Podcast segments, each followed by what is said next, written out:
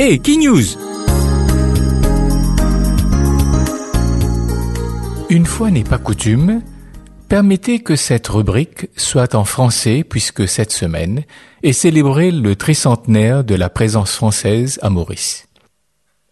Plusieurs activités ont été organisées dans le cadre de ce tricentenaire, dont la principale est le dévoilement d'une stèle au Codan par le Premier ministre dimanche dernier le 20 septembre. Ce fut en effet le 20 septembre 1715 que fut dressé par le comte Louis de Pontchartrain l'acte de possession au nom du roi Louis XIV de cette île qui sera appelée Île-de-France. Onze ans plus tard, la première concession de l'île est donnée par acte le 5 juin 1726. Le concessionnaire, qui devait rendre les terres productifs, devait payer un loyer annuel en nature qui représentait un dixième de ses revenus en produits agricoles.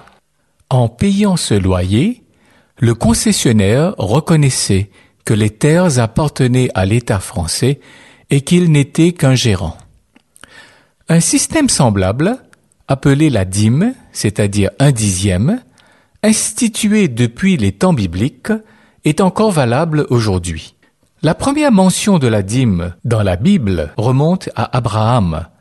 Voici ce que nous lisons dans le livre de la Genèse au chapitre 15 et les versets 18 à 20. En ce jour-là, l'Éternel fit alliance avec Abraham et dit, Je donne ce pays à ta postérité, depuis le fleuve d'Égypte jusqu'au grand fleuve, au fleuve d'Euphrate, le pays des Kéniens, des Kénésiens, des Cadmoniens, des Éphiens, des Étiens, des Phérésiens, des Réphaïm, des Amoréens, des Cananéens, des Guégassiens et des Jébusiens.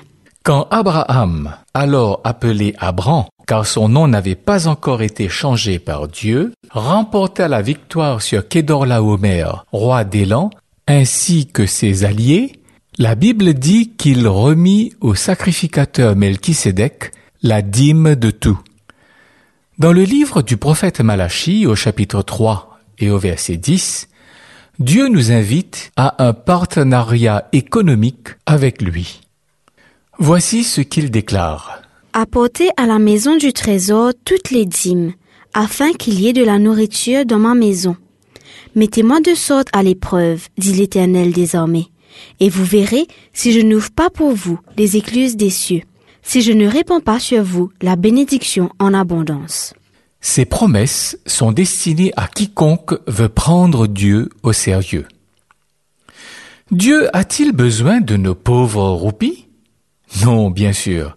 Il n'en a pas besoin, car en réalité, comme l'affirme David au psaume 24 et au verset 1er, tout lui appartient. Et si tout lui appartient, cela frôle le ridicule de penser que nous pouvons donner à Dieu quoi que ce soit. Mais alors, pourquoi est-ce que la Bible nous invite-t-elle à rendre la dîme? C'est parce que nous en avons besoin. Et oui, vous avez bien entendu, c'est nous qui avons besoin de rendre la dîme. Quand le péché est entré dans notre monde, l'homme est devenu égoïste et cupide. Dieu a institué la dîme afin de nous permettre de comprendre que c'est lui le propriétaire de toutes choses, pas nous.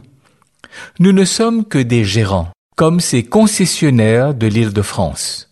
Et en rendant la dîme de nos revenus à Dieu, nous reconnaissons que c'est lui qui est le souverain. C'est lui qui nous donne la santé et la force sans lesquelles nous ne sommes capables de travailler et d'être productifs. Mettez-moi de la sorte à l'épreuve, dit l'Éternel des armées, et vous verrez si je n'ouvre pas pour vous les écluses des cieux, si je ne répands pas sur vous la bénédiction en abondance. Cette promesse est à portée